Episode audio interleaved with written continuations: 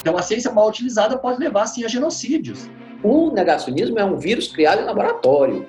Você tem as vítimas que são enganadas pelo discurso. Você tem os patrocinadores do discurso. Mas a gente sabe que, na verdade, o único objetivo é não perder o lucro. Não era debate, era uma exaltação. As pessoas queriam colocar a mão no professor Querite. Corporativismo. Ah.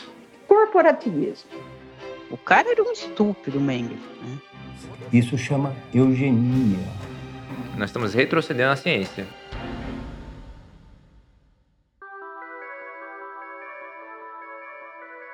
Desde o fim do ano passado, a nossa equipe embarcou em uma viagem pelo lado sinistro da ciência. É um lado de deturpações e manipulações que causaram grandes problemas para a humanidade. Meu nome é Thaís Manarini e eu sou uma jornalista especializada em saúde e ciência.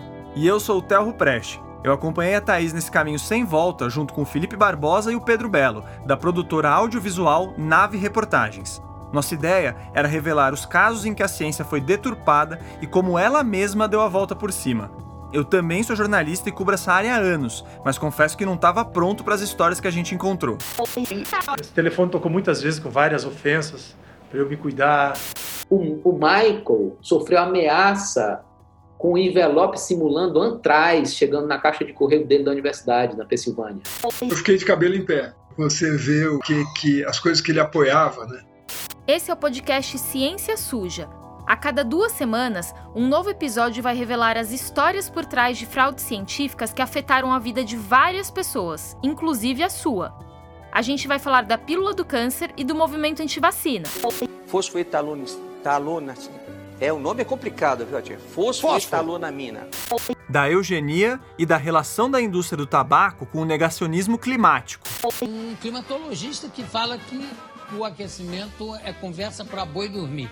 Da discriminação de pessoas com HIV e até da condução brasileira da pandemia de Covid. O, o idiota que está dizendo, do péssimo exemplo, eu já tive o vírus. Eu já tenho anticorpos, para que tomar vacina de novo? Como esses movimentos tomaram forma? Quem são os personagens envolvidos e como essas fraudes podem ser superadas? Esse é o Ciência Suja, o podcast que vai te mostrar que em crimes contra a ciência, as vítimas somos todos nós.